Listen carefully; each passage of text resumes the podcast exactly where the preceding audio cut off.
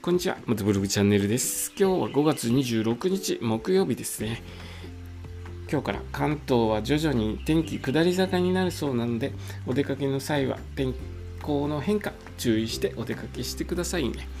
僕はですね、今日は栃木県の道の駅、あと数駅残ってるので、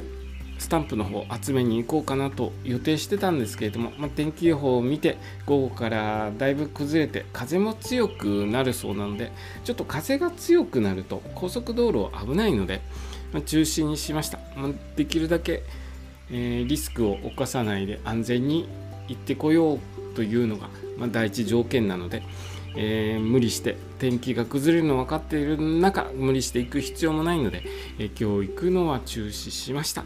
で今日お話しするのはですね先週行ってきた栃木県の道の駅4番目に行った道の駅ですね。栃木県の道の駅喜連川についてお話しさせていただきますね、えー場所はですね栃木県さくら市にある国道293号の道の駅です。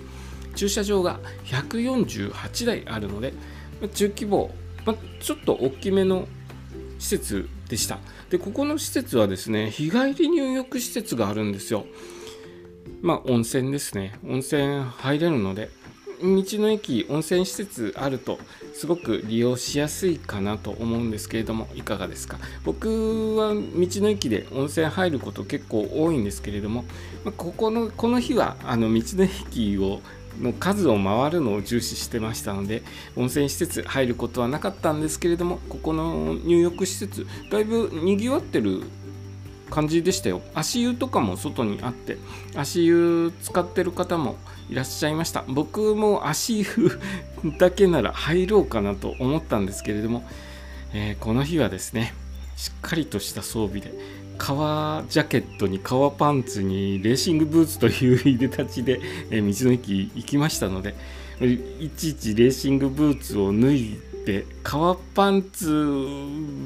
で、えーちょっと足湯入るのはいかがなものかなということで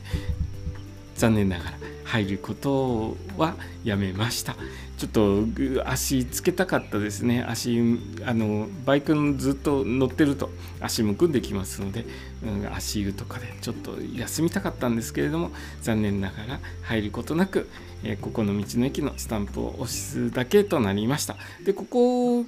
後で調べたんですけれども温泉施設に歩行浴プール歩いて回るプールですね、えーそれとジェットバスなどのクアハウスなどが開設しており